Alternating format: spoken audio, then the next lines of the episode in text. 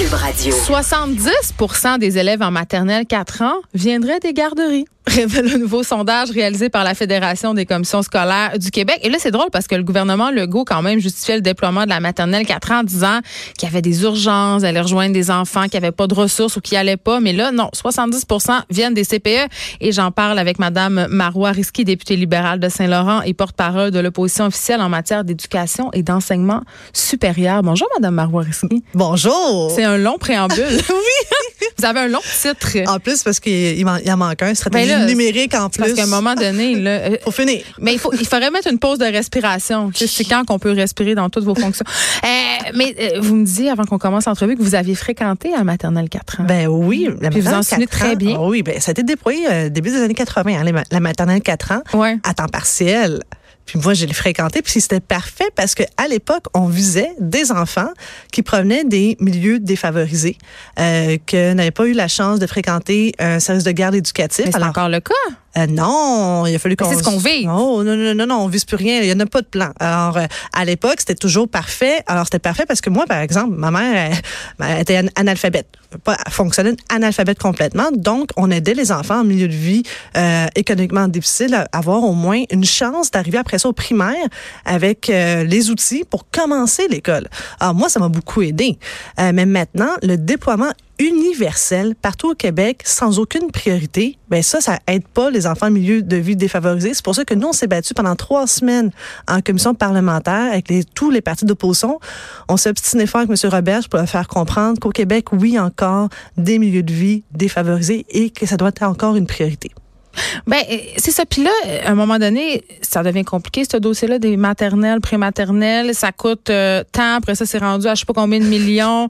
si vous trouvez le bon chiffre, vous me le direz. Ben, parce, que, le chiffre il change comme à chaque semaine. À chaque saison, il y a un nouveau chiffre. L'an passé, c'était 120 000 à peu près par classe. Là, rendu au budget, c'était rendu 400 000, 800 000. Ouais. Au mois de mai, il parlait d'un million. Puis il y a deux semaines, le premier ministre a dit, ben, ça, ça va peut-être coûter 2 millions de dollars par classe. Et juste de même, là, comment ça coûte un CPE? Environ 1,2 million de dollars, mais un CPE, ça peut accueillir 80 enfants de à peu près après le congé parental de 12 mois jusqu'à peu près 4 ans. Oui, puis il y en a qui prennent euh, Puis il y a 42 000 parents qui attendent une place en CPE. Ça, c'est une véritable urgence. Ben c'est ça parce que moi comme maman là, moi j'ai été inscrite sur le fameux guichet euh, tu sais que tu attends une place puis que personne t'appelle jamais. Mm. Tu sais mon, mon fils a 4 ans puis j'ai jamais eu d'appel, ma fille a 12 ans, tu sais comme j'en ai pas eu de place. Bon. Euh, mais quand même, on peut pas nier qu'il y a un besoin parce qu'il y en a des parents qui attendent après une place et en ce sens-là la prématernelle 4 ans, ça peut être une planche de salut si c'est faire dans ton quartier, si c'est disponible. Malheureusement, c'est que le ministère de l'Éducation, c'est rendu le ministère de l'improvisation.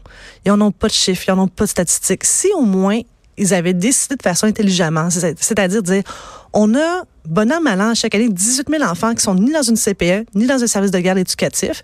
Visons ces 18 000 enfants en priorité pour les mettre dans les maternelles 4 ans. Mais c'est pas ça qu'ils ont fait. Ils ont décidé d'ouvrir ça n'importe où parce qu'il y avait la disponibilité de locaux. Pas de disponibilité d'enfants, pas de disponibilité d'enseignants, de locaux. Mais il n'y en a pas de disponibilité de locaux. Nos écoles sont pleines à Ah, mais non, ça, ça n'existe pas. Ça met sur le ministre de l'Éducation quand on lui parle que. Ben, je vais l'inviter à venir dans l'école de mes ça trois enfants. déborde. Mais il dit non, non, qu'il y a environ 700 locaux au Québec qu'on chauffe euh, de façon inutile l'hiver. C'est ce qu'il prétend. Des églises, ça? Peut-être, qui sont en train d'être démolies. Euh, mais si au moins le ministre de l'Éducation se donnait la peine de faire le tour des quartiers du Québec au lieu d'aller à New York visiter qu'est-ce qui se passe là-bas, il comprendrait qu'au Québec, pour de vrai, il y a une urgence de trouver un des enseignants, puis deux de construire et d'agrandir d'autres écoles. Parce que ça a été fait dans le passé, mais pas suffisamment. Parce que par la suite, on a eu évidemment plusieurs nouveaux arrivants, des réfugiés et plus de naissances. Donc, c'est une bonne nouvelle, mais maintenant, on est en surcapacité dans les grands centres. Alors, c'est super bien qu'il y ait des nouvelles écoles, euh, par exemple, dans le Grand Nord. À les oies. Oui, mais ça serait bien aussi à Montréal, à Montérégie, puis à Laval, et aussi à Québec, qu'il y ait davantage d'écoles construites pour les enfants actuels dans le réseau. Moi, je me pose une question là, très citoyenne de mère. Là, je me dis, OK, là, mon enfant, il n'a pas accès au CPE. Euh, je peux, je peux l'envoyer à l'école, mais en même temps, c'est la même affaire. Moi, mon fils, il fréquente une prématernelle 4 ans en ce moment. Et il est très déçu, Mme Aroriski, parce qu'il dit c'est la même chose qu'à la garderie. Et en fait, c'est une CPE 2.0. Mais c'est ça, mais pourquoi on subventionne un, une autre affaire alors qu'on avait un réseau qui marche super bien? Il y a plein de pays dans le monde qui qui se base sur notre réseau de CPE. Toutes les éducatrices en garderie sont sorties. tout le milieu est contre les pères maternels 4 ans, mais pourtant, on va de l'avant, même si ça coûte plus cher, même si c'est la même. Est-ce que je comprends pas? Ben c'est l'an dernier là, lors du débat à TVA, le premier ministre en ben devenir a dit Moi, je suis prête à mettre mon siège pour les maternelles 4 ans. Non, mais des fois, il faut savoir revenir en arrière. Exact. C'est pas grave. Il n'y a personne qui va lui en vouloir de dire OK, savez-vous quoi? Après réflexion, on s'est rendu compte qu'on n'était pas prêt. Puis il faut y aller comme avant, progressivement. Tant le gouvernement président libéral que péquiste, on est allé progressivement dans le déploiement des maternelles 4 ans, mais il faut aussi continuer à développer les réseaux de garde éducatifs tels que les CPE.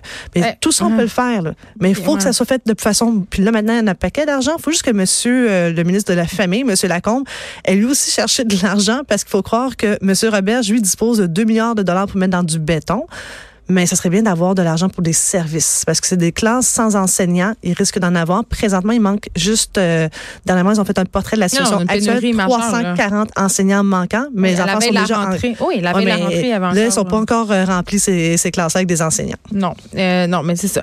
OK. Je, évidemment, les garderies, c'est votre cheval de bataille. J'en profite pour vous poser une question par rapport au milieu de garde non subventionné. OK? Euh, il y a quelques semaines, on a eu des cas dans les journaux de milieu de garde non subventionnés. Euh, les parents envoient leurs enfants là souvent parce qu'ils n'ont pas de place. C'est plus cher au jour le jour, là, même si on a droit à un crédit d'impôt, mais quand même, euh, les parents n'ont pas le choix. Et mais là, plusieurs de ces milieux sont critiqués. On a eu des gardiennes euh, saoules, là, des, des installations inadéquates, des lieux non sécuritaires. Puis moi, je, je me dis, crime quand même, subventionne indirectement ces milieux-là parce que ces parents-là ont droit à la fin de l'année euh, au crédit d'impôt. Qu'est-ce que vous feriez, vous, avec ça?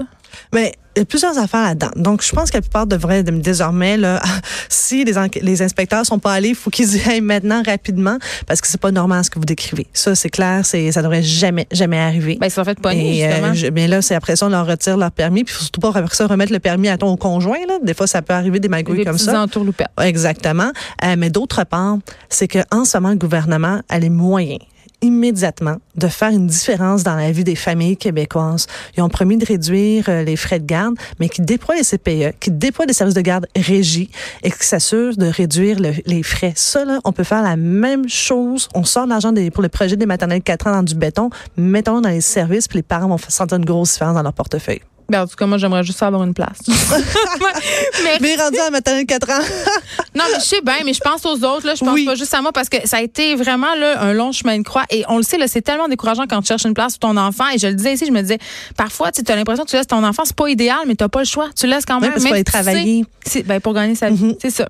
Merci beaucoup, Mme Marois Est-ce que je redis votre titre? Je le non, ça va aller. je vais le faire sans, sans respirer. Député libéral de Saint-Laurent et porte-parole de l'opposition officielle en matière d'éducation et d'enseignement supérieur. Et l'affaire du numérique. Stratégie numérique. Incroyable. Vous êtes vraiment une, une superwoman. Merci, Merci. beaucoup d'avoir été avec nous.